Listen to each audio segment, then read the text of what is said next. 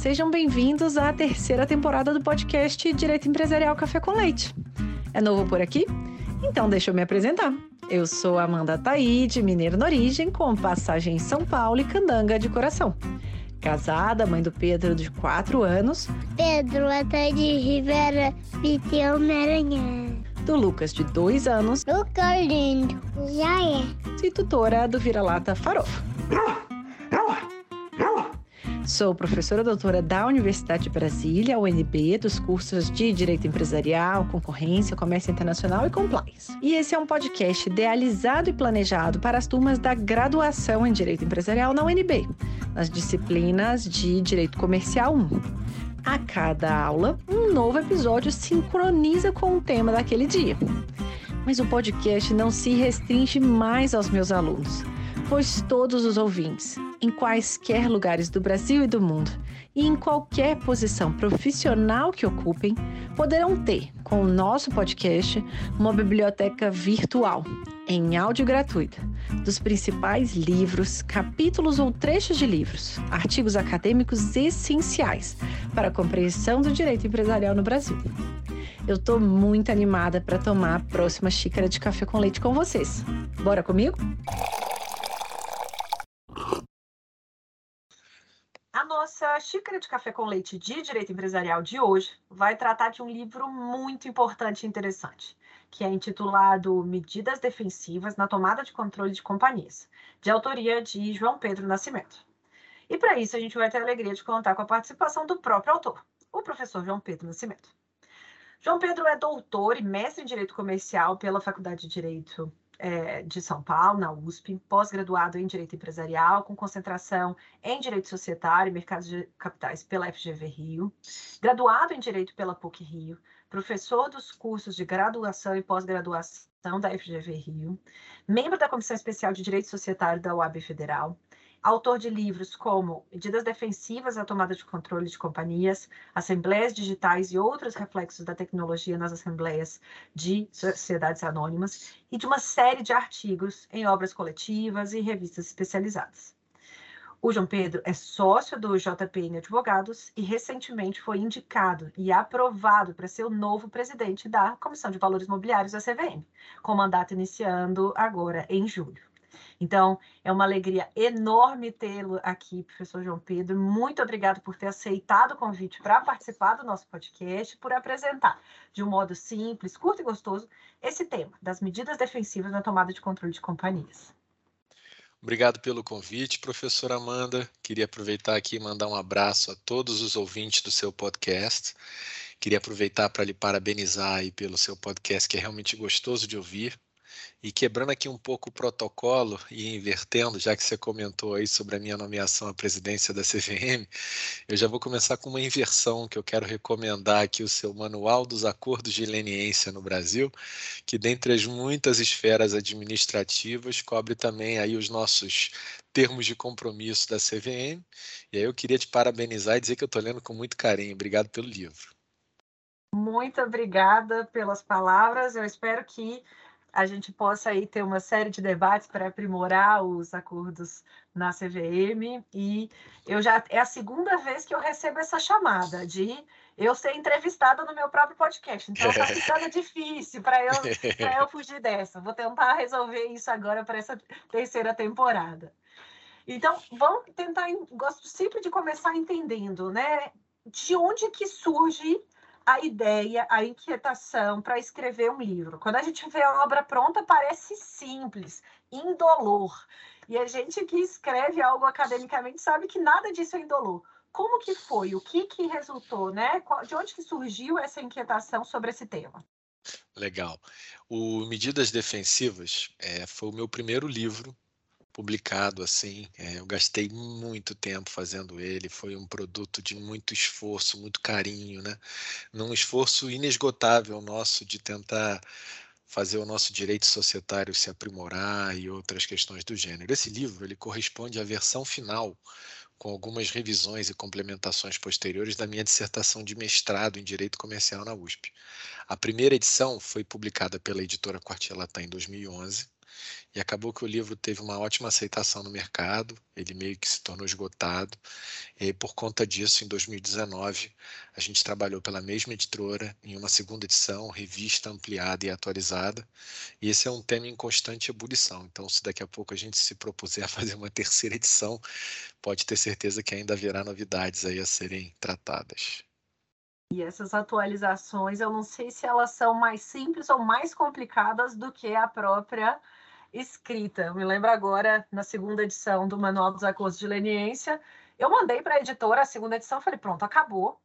Uma semana depois, o Banco Central publicou uma nova portaria sobre acordos de leniência. Eu falei, não é possível. Não é possível que isso vai acontecer. E eu falei, beleza, tudo bem. Me, me torna, me faz necessidade de publicar a terceira edição, né? Então, para a gente começar do começo, é, para entender um pouquinho sobre o pano de fundo da sua pesquisa. Qual que é o conceito de poder de controle?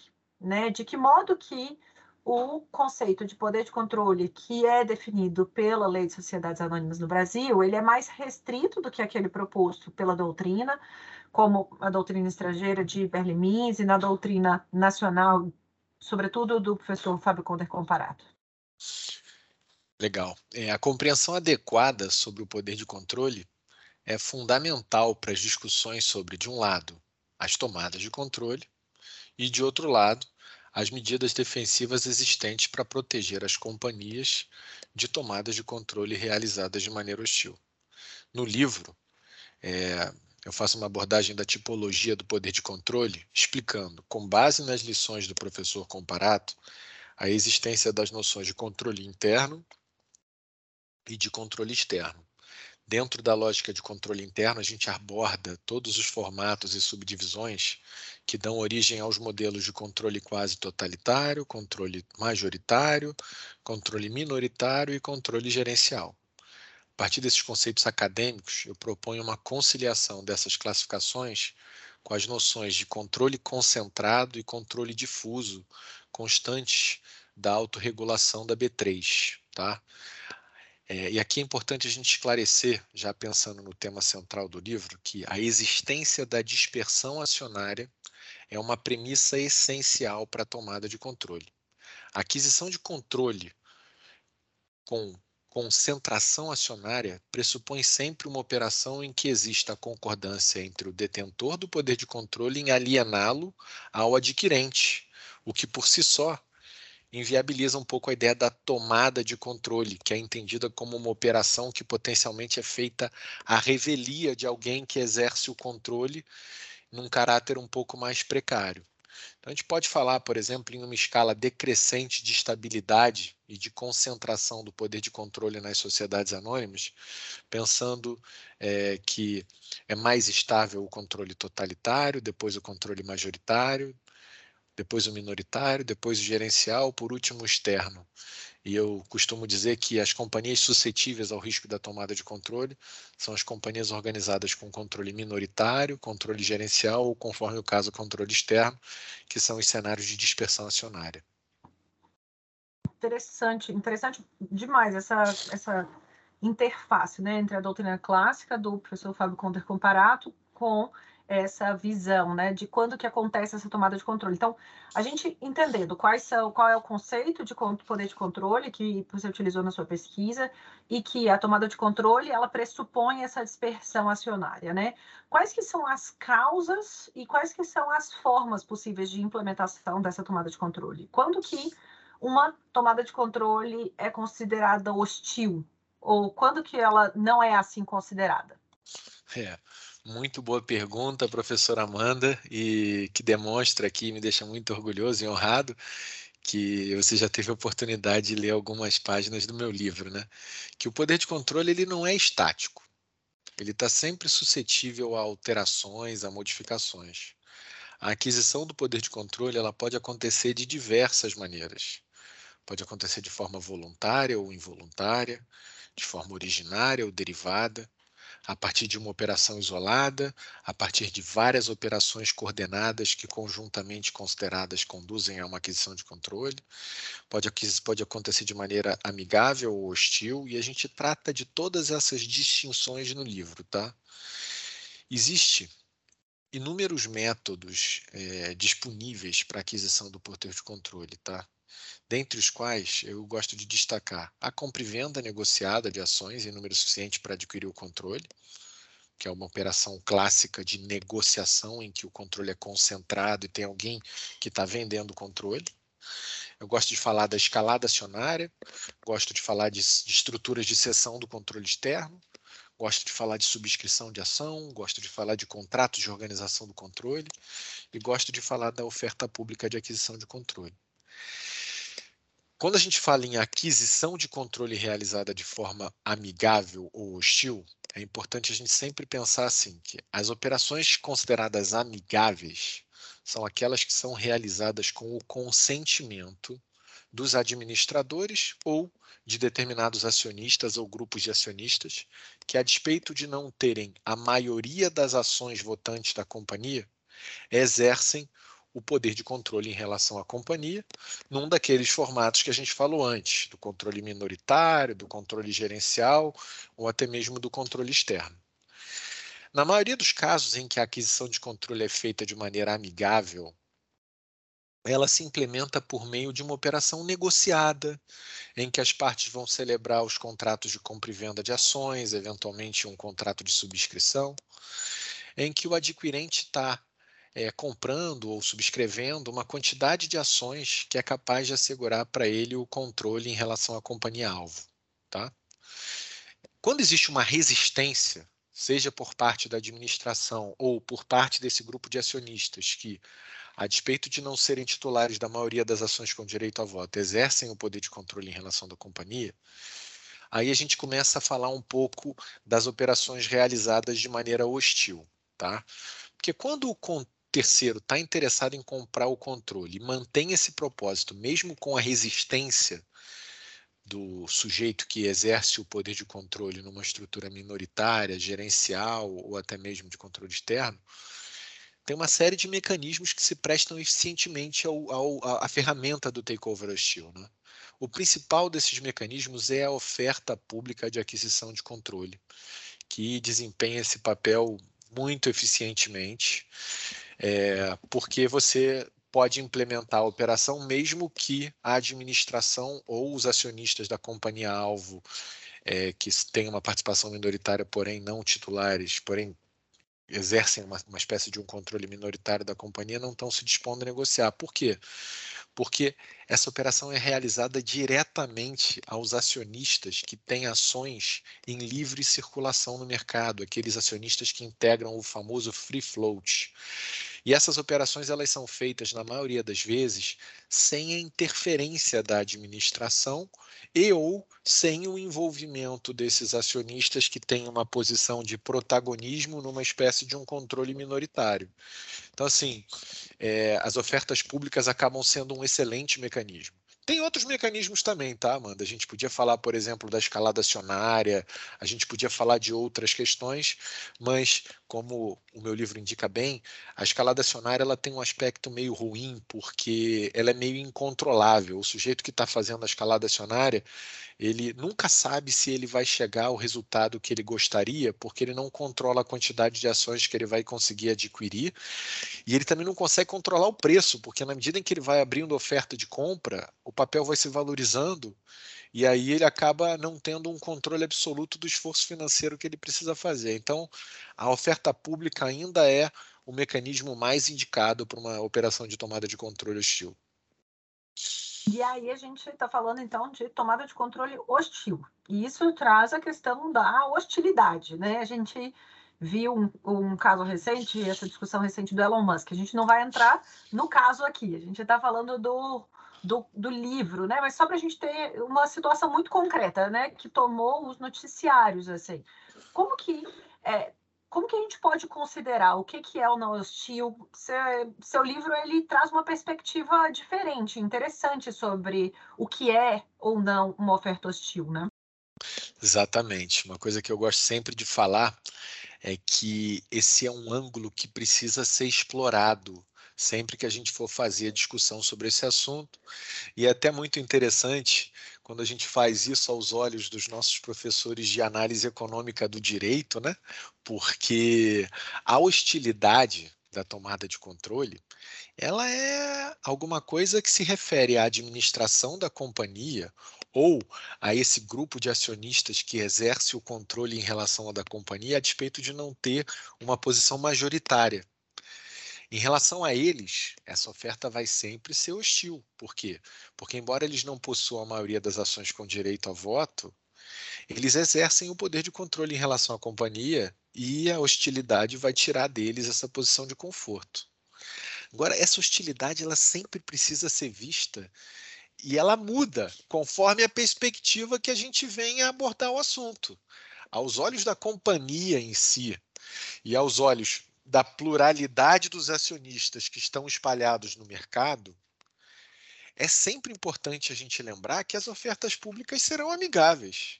Pensa que para essas pessoas eu tenho alguém abrindo uma oportunidade de venda das suas ações, de transformar um ativo ilíquido num ativo líquido. Então, assim, geralmente essas pessoas encaram com receptividade a existência desses movimentos, porque eles geram valorização das ações, eles geram interesse do mercado, eles geram oportunidades de venda. Então, assim, é realmente muito boa a tua pergunta, que eu aproveito para tomar um café aqui, é, em homenagem ao teu podcast. E agora, então, enquanto você vai tomando aí o cafezinho, diante dessa possibilidade né, de tomada de controle, é, a gente está falando de, um, de uma ação que naturalmente pode envolver uma reação, né? Quais que são as chamadas medidas defensivas, e aí entrando no coração do seu livro, né? Como que elas podem ser classificadas? Então, isso é muito legal também, tá? Uma coisa que é importante é que as medidas defensivas, elas são mecanismos que são adotados por companhias para protegerem-se do risco de tomadas de controle. Eu acho sempre interessante a gente pensar que elas são recomendáveis é, para casos específicos. Então a gente tem que pensar, por exemplo, é, se a companhia que está adotando aquela medida efetivamente está exposta ao risco, se aquela proteção é uma proteção que vai gerar o efeito pretendido. No Brasil, é muito comum a gente ver assim o uso de referências equivocadas à expressão poison pill, tal como se poison pill fosse um sinônimo genérico aplicável a todas e quaisquer espécies de medidas defensivas contra takeovers hostis. Está errado. Na realidade, a poison pill é apenas uma espécie, talvez a mais famosa, dos gêneros das medidas defensivas, takeover defenses, que são também conhecidas como medidas afasta-tubarão, shark repellents, ou medidas porco-espinho, porcupine provisions. Tá? Essa expressão em português, medidas defensivas, eu vi pela primeira vez em Portugal, em 2006, em um livro é, do. Ah, esqueci, Luiz é, Menezes de Leitão. E aí eu comecei a adotar ela aqui no Brasil e acabou pegando. É... E o que é importante é o seguinte: existe uma enormidade de espécies, de alternâncias, de variações dessas medidas defensivas, tá? A criatividade da comunidade jurídica, dos agentes de mercado, dos empresários em geral, é capaz de conceber assim inúmeras formas, tá?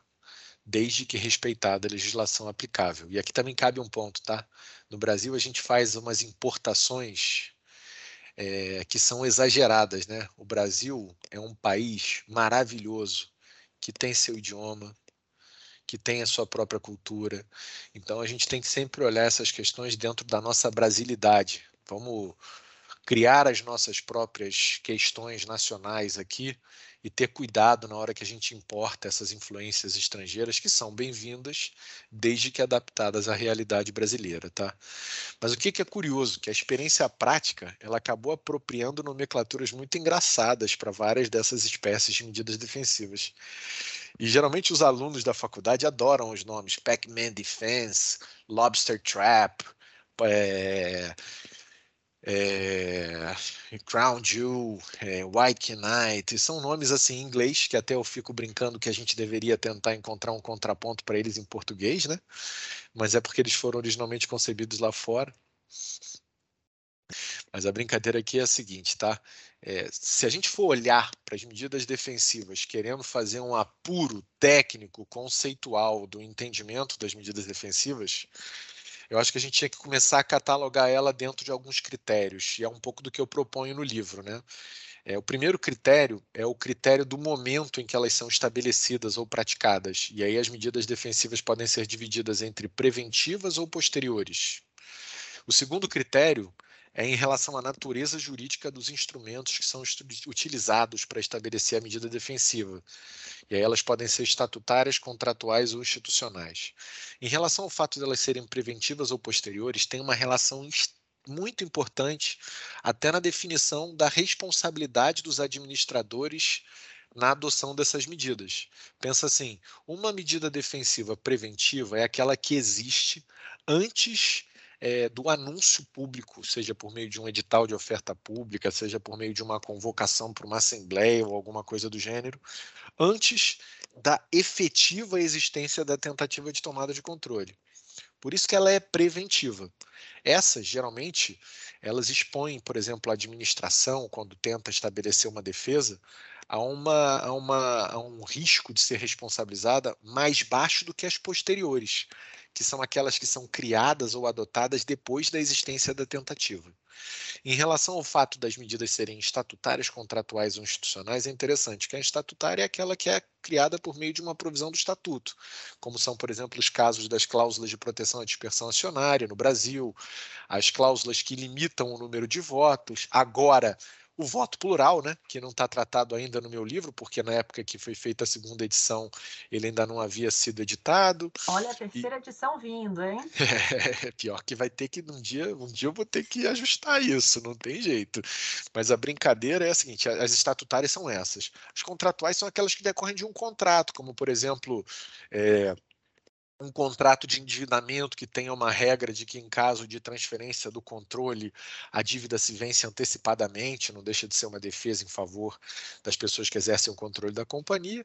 E as institucionais, eu novamente faço referência aqui ao comparato, que são estruturas institucionais, como o próprio livro do Poder de Controle fala, né, que são é, as estruturas piramidais, o trust, é, a criação de condomínios e outras medidas, a criação de holdings e outras medidas do gênero.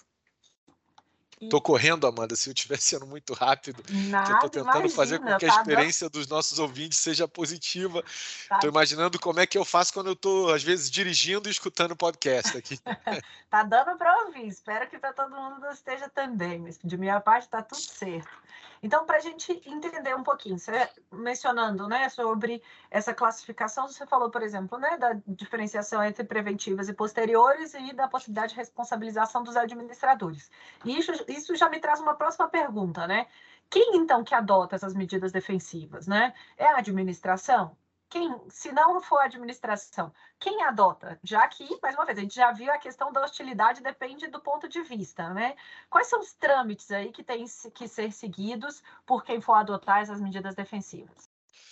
Mais uma pergunta maravilhosa, tá? Que é importante e que eu gostaria de responder remetendo a um capítulo específico do meu livro, em que eu falo dos poderes e deveres da administração em relação às medidas defensivas, né? Os estudos do direito societário comparado, eles basicamente revelam a existência de dois modelos básicos que podem ser utilizados na proteção contra as tomadas de controle, tá? É, essa distinção entre esses dois modelos, ela decorre de um aspecto que é realmente muito importante, que é o poder-dever decisório de quem é que tem o poder-dever de decidir sobre a tentativa de tomada de controle, a proposta formulada e a defesa a ser estabelecida. De um lado, os acionistas da companhia-alvo, de outro lado, os órgãos de administração.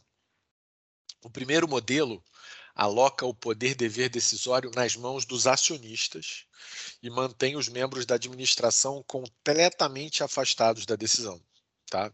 E o segundo modelo atribui um super protagonismo para a administração decidir sobre essas questões. Quando a gente fala desses modelos na doutrina internacional, a gente sempre vai para um contraponto entre Estados Unidos e Inglaterra. Nos Estados Unidos existe uma superalocação do poder dever na figura dos administradores, né? E aqui também tem uma coisa muito legal que a gente pode encontrar num livro maravilhoso que é o The Anatomy of Corporate Law, que agora a gente tem a nossa brasileiríssima Mariana Pargendler aí na terceira edição, minha amiga que eu cumprimento com muito orgulho, que nos representa maravilhosamente na doutrina estrangeira. E, cara, o que eu acho bacana é que ele fala dos, dos modelos que são board-centered e dos modelos que são shareholder-centered. Né? Então, por exemplo, o modelo americano é management-centered ou board-centered, que assim tem muito poder alocado à administração. O modelo inglês, por exemplo, é shareholder-centered. E tem uma explicação para isso. No meu livro, a gente fala até um pouco de direito é, comunitário europeu sobre board neutrality e sobre o Breakthrough Rules, que são duas questões que estão lá na, na, na, regra do direito comunitário, de quando é que a administração pode se envolver, quando é que ela tem que se manter neutra, etc. E aqui é uma questão importante, né? As pessoas ficam sempre tentando entender. Bom, e o Brasil?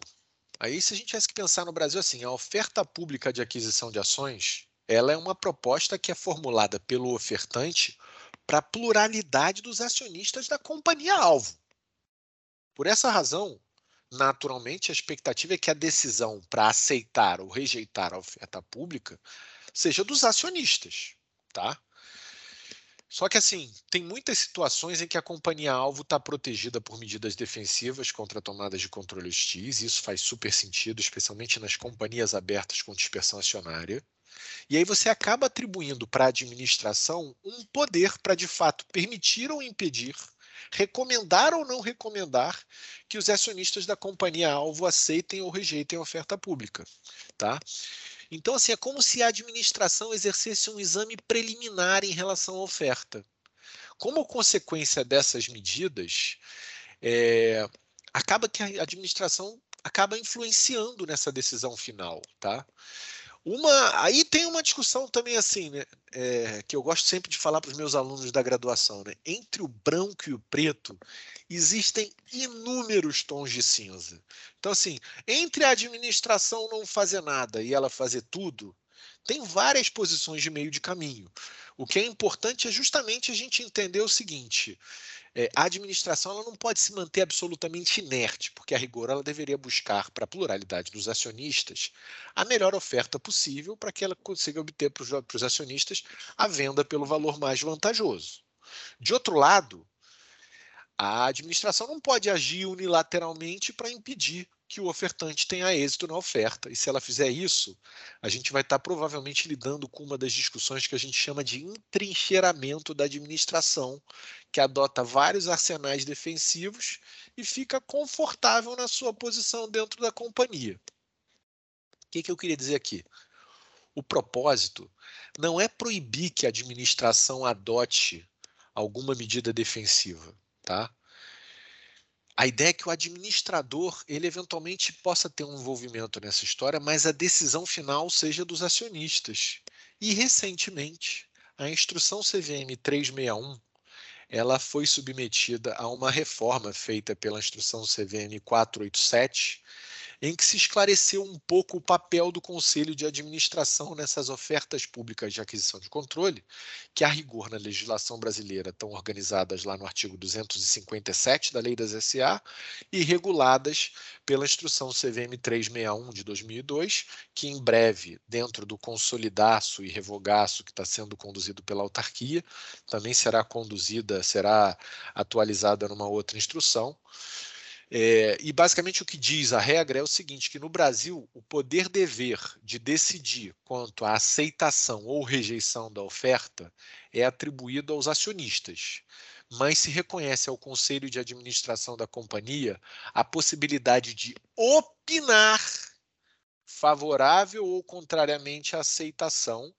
E aqui eu faço referência ao artigo 32D lá daquela instrução 361 depois dos ajustes trazidos pela 487, tá? O que, que é importante? Se o conselho vier a se manifestar, o mesmo dispositivo, esse artigo 32D, ele traz o conteúdo mínimo do que, que deve constar dessa manifestação do conselho, tá? É, e aqui é muito interessante. É, eu acho, é, maravilhoso esse universo. E em breve a 361 também vai ter que ser reformada, ou seja, a terceira edição virá, Amanda. Por quê? Porque no Brasil a gente hoje tem uma carência de uma regra mais adequada para regular as ofertas públicas concorrentes, que não são o objeto desse nosso podcast, mas eu já estou aqui cavando para um dia você me chamar de novo aqui, Já quando a tá o 3 convite feito. quando a 361 tiver sido consolidada numa regra nova, me chama que eu venho com o maior carinho para a gente poder conversar de novo. Maravilha. Então, a gente entendendo aqui, né, esse cotejo de poder, dever, tanto dos acionistas quanto da administração diante dessas das ofertas uh, hostis de controle. Existe, na sua opinião, uma medida defensiva ideal? Se existe, qual é ela, né, considerando tanto os seus estudos quanto a experiência que a gente tem aqui no Brasil? Quanto mais eu estudo esse assunto, mais eu percebo que não existe uma resposta aplicável para a generalidade dos casos. É realmente interessante que cada companhia estruture casuisticamente o seu arsenal defensivo. No meu livro eu falo muito dos efeitos das medidas defensivas, né? Em alguns momentos ela tem um efeito disciplinar em relação à administração, que vai trabalhar para diminuir o risco de ser tomado controle, mas ela também tem um efeito no preço, que às vezes se você bota, por exemplo, uma medida defensiva, você afasta bons investidores. E o que, que eu queria dizer para você? O que, que na prática eu tenho aprendido e visto, tá? É, a medida defensiva ela tem que funcionar como um elemento capaz de estruturar a proteção contra a tomada de controle, mas nunca deveria impedir totalmente a possibilidade da mudança do controle naquilo que seria uma restrição completa e intransponível ao movimento de transferência de controle. Se a gente fosse, por exemplo, olhar na doutrina americana, tem um precedente que é o caso Moran versus Household, que é um caso que discute justamente assim os limites para a adoção das medidas defensivas e naquele julgado essa questão da medida ser intransponível é uma coisa que foi muitas vezes é, criticada. É importante que a gente possa transpor a defesa, tá? Então, assim, idealmente, as medidas defensivas elas deviam funcionar como um instrumento de coordenação do processo negocial. E aqui eu queria de novo fazer referência às nossas aulas de análise econômica do direito. Né? Pensa assim: a pluralidade dos acionistas que integram o free float e que são os destinatários de uma oferta pública de aquisição de controle, ou são os potenciais aceitantes de operações de compra no contexto de uma escalada acionária, eles individualmente considerados, eles não têm um poder de barganha forte o suficiente para poder negociar com o proponente, com o ofertante, uma melhor condição negocial. Nessa história, a existência de uma medida defensiva, especialmente quando ela envolve, por exemplo, o conselho coordenando isso tudo, ela tem um papel de coordenar esses agentes que coletivamente são muito fortes, mas que individualmente são muito fracos. E aí essa coordenação pode fazer com que você consiga obter um valor melhor no contexto da oferta realizada. E aí aqui, só para tentar trazer alguns aspectos objetivos, tá? É recomendável que a medida defensiva tenha sempre duas características, tá? Isso é muito, muito, muito importante com base na observância do que, que se pratica no mercado primeira característica é a característica do gatilho. Que assim, é como se a medida defensiva existisse, mas ela só vai ser engatilhada se de fato houver uma tentativa de tomada de controle, qualquer que seja o parâmetro para se reputar o que é uma tomada de controle. E a segunda característica é a possibilidade de desarme, tá? E aqui eu queria que a gente entendesse, por exemplo, a medida defensiva como uma bomba que pode ser desarmada, seja pela administração ou, conforme o caso, por uma deliberação da Assembleia Geral. Aí aqui eu dependeria um pouco da sistemática do que se quisesse atribuir em relação ao poder dever de decidir que a gente falou um pouco ali em cima, tá? Por quê? Porque é justamente essa possibilidade de desarme que promove uma coordenação negocial. É como se eu dissesse que em você melhorando o preço para além do limite tal, em você melhorando as suas propostas em relação à sustentabilidade da companhia, manutenção dos seus negócios e etc., eu de uma certa maneira faço com que a medida defensiva não exploda, a bomba não exploda e eu desarme a bomba. Então, assim, a negociação desse desarme em contrapartida a melhoria dos termos e condições ofertados, a melhoria do valor, a melhoria da visão de futuro para a própria companhia, etc., são elementos que fariam com que eu reputasse a medida defensiva melhor. Interessantíssimo. Agora deu para entender seu livro, deu para entender por que você, mesmo depois de alguns anos, continua falando com tanta paixão sobre o tema, porque de fato é um tema né, cheio de meandros, cheio de dificuldades e cheio de né, possibilidades aqui para os usuários, né, para as empresas, para os nossos ouvintes aqui que atuam em direito empresarial. Então, para a gente começar a caminhar agora para o final, é, uma pergunta específica dessa terceira temporada. É, a gente, quando vê, você mencionou, por exemplo, a professora Mariana Pargentler, que vem nessa temporada comentar justamente sobre o livro Anatomia do Direito Societário, a gente vai ter Chico Musnick também. Então, uma série de é, pessoas, é, da, a gente teve da CVM também o Alexandre Costa Rangel, e quando a gente vê, então, né, essas pessoas, e né, especialmente a gente quando está na graduação, a gente fala, poxa, essa pessoa nunca errou na vida, nunca não conseguiu, sempre conseguiu tudo que quis, né? Então, queria, queria que você comentasse com a gente alguma coisa que você queria muito e que deu errado, algo que você achou que ia dar muito certo e que não foi conforme é, planejado, e como que isso né, te moldou, como que isso te ajudou a trilhar esse caminho que você percorreu, servindo aí de inspiração, alento, é, reflexão para os nossos ouvintes e alunos da graduação. Legal, mais uma pergunta muito bacana, é, que me faz lembrar um pouco de uma atividade que a FGV promovia no passado, que era o lawyering, quando ela chamava um profissional sênior para falar um pouco da carreira dele e um pouco das experiências pessoais vividas por ele. É, mas assim, de novo, é, essa tua pergunta me faz lembrar de uma frase lá do John Lennon, que de um jeito ou de outro ele fala que a vida é aquilo que acontece conosco enquanto estamos fazendo planos sobre o futuro, né?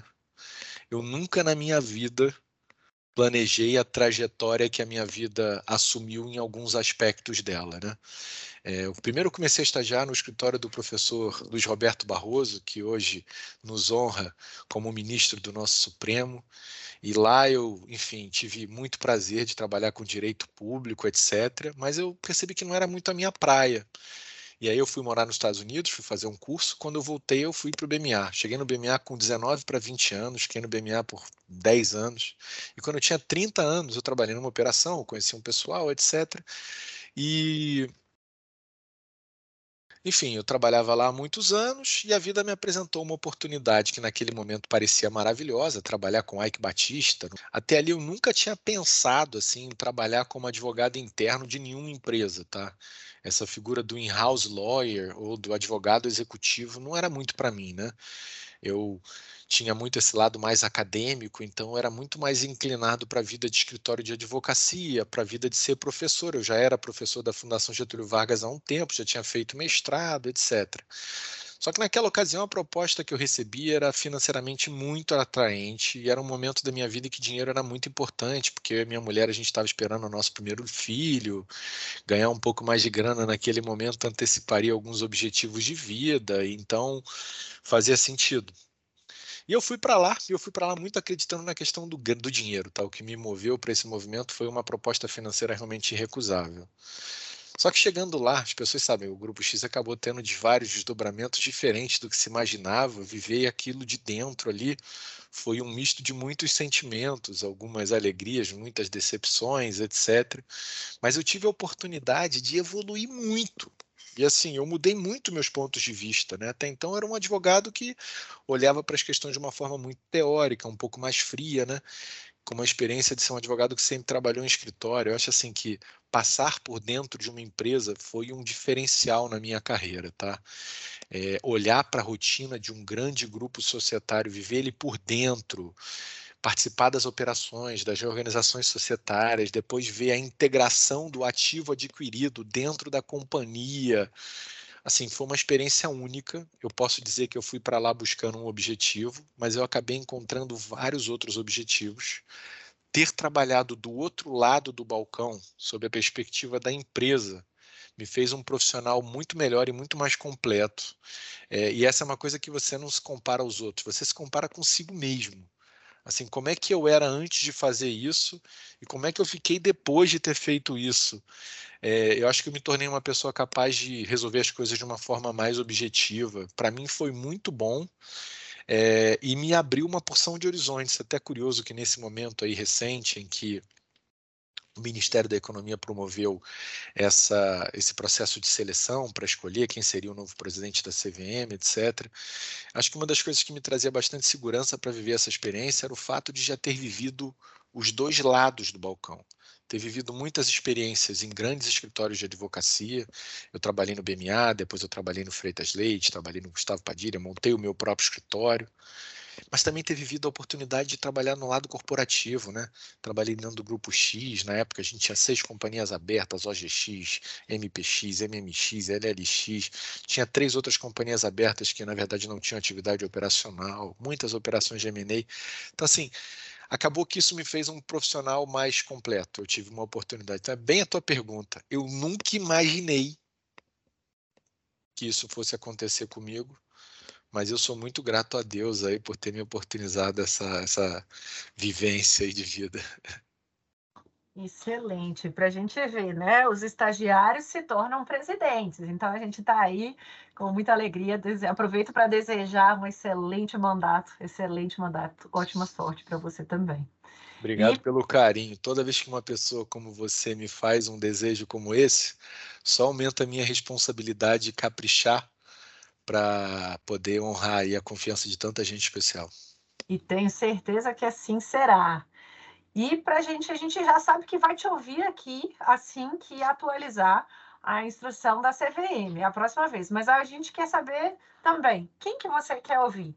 Quem que aí você olharia, receberia a notificação do Spotify ou do dispositivo de áudio que você use falou: Nossa, surgiu esse episódio, eu quero ouvir. Quem que está faltando ou quem que a gente tem que ouvir de novo para comentar algum outro livro, algum outro artigo que você goste muito? Bom, se eu tiver que recomendar algum autor ou alguma autora, a minha recomendação vai ser sempre o professor Erasmo Valadão Azevedo Novas França. Ele é o mestre dos mestres, foi meu orientando de vida, é uma pessoa maravilhosa é alguém que, enfim, tem características muito únicas, né? A profundidade com que o professor Erasmo analisa os temas e o compromisso que ele tem de estabelecer conexões práticas para os aspectos teóricos que ele aborda faz com que os assuntos sobre os quais ele escreva sempre tenham um apelo muito grande para o mercado. Então, se eu tivesse que falar aqui, por exemplo, de dois livros, eu citaria logo os dois clássicos, né? O Conflito de Interesses nas Assembleias de SA, que é um livro que, é, enfim, muita gente já teve oportunidade de ler, e o outro livro dele, que eu acho maravilhoso, que é o Invalidade e Deliberações da Assembleia das SAs. Tem também o livro dele sobre sociedade em comum, tem um livro recente sobre Assembleia de Credores, mas eu ficaria nesses dois clássicos que eu acho que todo aluno de graduação em algum momento deveria ter oportunidade de ver. E eu ainda faço uma brincadeira aqui. Se a gente chamar o professor Erasmo para comentar sobre qualquer tema, inclusive sobre música, política, poesia, arte, religião, em qualquer desses temas aí ele vai ter algum ângulo interessante para botar a gente para pensar. Eu sou e vai poder fazer em dele. alemão e tocando piano junto, né? Exatamente. E ainda fazendo piada, que ele ainda tem esse outro lado aqui, que é um lado maravilhoso que poucas pessoas conhecem na intimidade. Muito bom. A gente terá o professor Erasmo agora na terceira temporada, incontornável, vou recuperar é, essa falha que estava aqui no nosso podcast, trazendo ele para comentar os livros. Então, acho que é isso. A gente conclui agora, então, professor João Pedro. Muito obrigada pela sua presença. É uma alegria enorme ter a sua participação aqui, seu tempo concorridíssimo como advogado, como presidente da CVM, para poder participar e apresentar esse tema, a sua obra, né? Eu acho que é sempre interessante isso o impacto que uma obra acadêmica traz nas é, outras pessoas, e eu espero que com esse podcast a gente possa passar todos os seus anos de estudo a respeito desse tema e toda a sua experiência para as próximas gerações. Então, muitíssimo obrigado, um cafezinho muito gostoso tomado juntos, uma conexão aqui Brasília-Rio, muito boa. Muito obrigada pela sua presença. Maravilha, eu também estou sempre em Brasília. Em breve a gente vai estar fisicamente juntos. Conte comigo nessa e em todas as outras iniciativas que você vier a desenvolver. Tudo que for necessário para a gente aprimorar e desenvolver direito societário, direito empresarial, regulação do mercado de capitais, eu apaixonadamente você pode contar comigo sempre. Super obrigada. Valeu.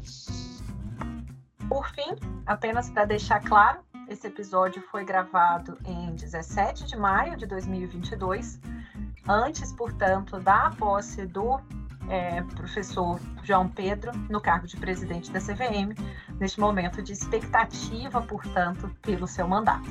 Muito obrigada.